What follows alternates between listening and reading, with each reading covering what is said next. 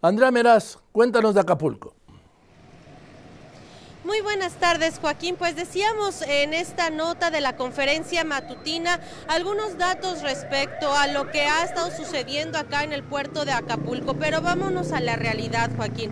Hay personas que están esperando 24 horas solamente para recibir una despensa y en el caso de estos enseres, que son los paquetes en donde se les entrega una estufa, una lavadora, eh, una licuadora y otros electrodomésticos, están esperando hasta cuatro días para poder recibirlos. Hay un retraso y así es como están viviendo los afectados de Acapulco esta situación toca dos realidades, ambas provocadas por Otis. Una es la que obliga a esperar día y noche por una despensa, la otra, la del turismo que intenta reactivar una economía y a una sociedad aguerrida. Los que viven en la Renacimiento dicen que recuperarse podría tomar un par de años. En principio, el agua tiene tres semanas que no se surte y los escombros del huracán se juntan en cada esquina. ¿Cómo es el, el, el suministro? Pues eso te digo que nos llega cada tres meses, cada 15 días. Ahorita ya no debió de haber llegado, pero pues no. Ya mis tinacos ya están vacíos. Las pipas nos salen en 400. Salir adelante es la frase acuñada en cada casa. Hogares que en sus puertas tienen el sello de haber sido censadas, pero que por dentro siguen con el refrigerador, la estufa, la lavadora descompuestas. Aquí se me mojó el sofá, la estufa ya no me sirve.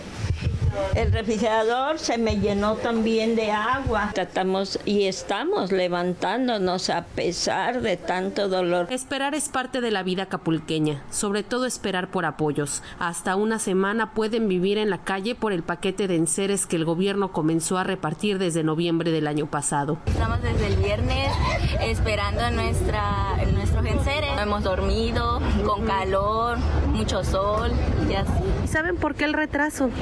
porque supuestamente se acaba la entrega de enseres. Hoy se acabó a las 11, a las 11 de la mañana. ¿Y usted lleva cuatro días aquí? ¿Cómo le hace pasando la inclemencia del calor aquí? Así como nos ven, todo el día estamos aquí, en la noche aquí como durmiendo. Recibir una despensa significa esperar un día. Esperar es sinónimo de Acapulco. Imágenes de Alejandro Elizalde para Grupo Fórmula, Andrea Meraz, enviados. Joaquín, esa es la realidad de Acapulco. Eso sí, Guardia Nacional y Ejército dan rondines en toda la costera. Miguel Alemán, puedes ver en las imágenes de mi compañero Alejandro Elizalde cómo se está haciendo esta recuperación de, Acapulco. Pero, ¿qué es lo que quieren los habitantes? Que se les quiten los escombros, que se vaya la basura y que por favor les suministren agua, porque ya vimos que en algunas colonias básicamente es imposible obtener este líquido que es fundamental para todos. Joaquín. A ver, eh, Andrea, ¿qué tienes a tus espaldas, por favor? ¿Tú estás en dónde? ¿En la costera?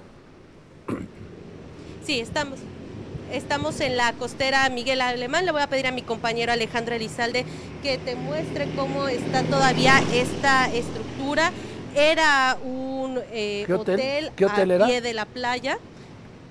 Eh, Crystal Beach, Acapulco y eso lo podemos saber por todavía las letras que están ahí, algunas ya tiradas, otras más están ahí pues prácticamente esperando a ser este, remodeladas, pero todavía hay vidrios rotos, puedes ver la, la estructura y así en la parte de la costera son varios hoteles los que están en, solamente en estructuras, Joaquín. Mire, presidente, Ahí deja la imagen, por favor, que sigan con ella. Mire, presidente, así está Acapulco. Que no le engañen.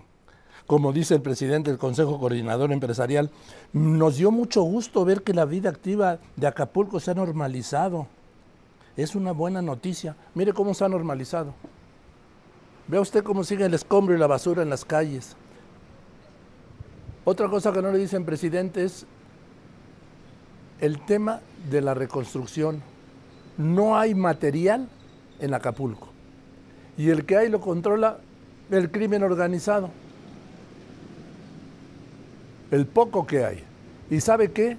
Que en las carreteras hay retenes que impiden el ingreso de transportes con material para Acapulco, a menos que sea el de los malosos. Presidente, esto, está derivado de que usted no ha salido, pues no ha puesto un pie en Acapulco.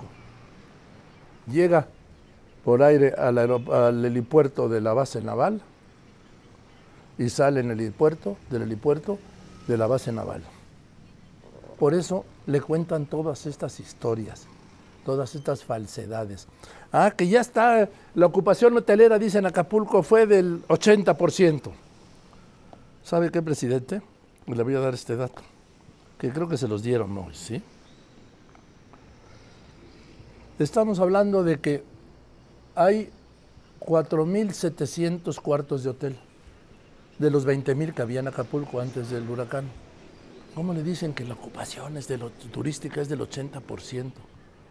Será el 80% de estos 4.000 cuartos, no de la totalidad. Para que vea usted cómo lo envuelven, ¿sí?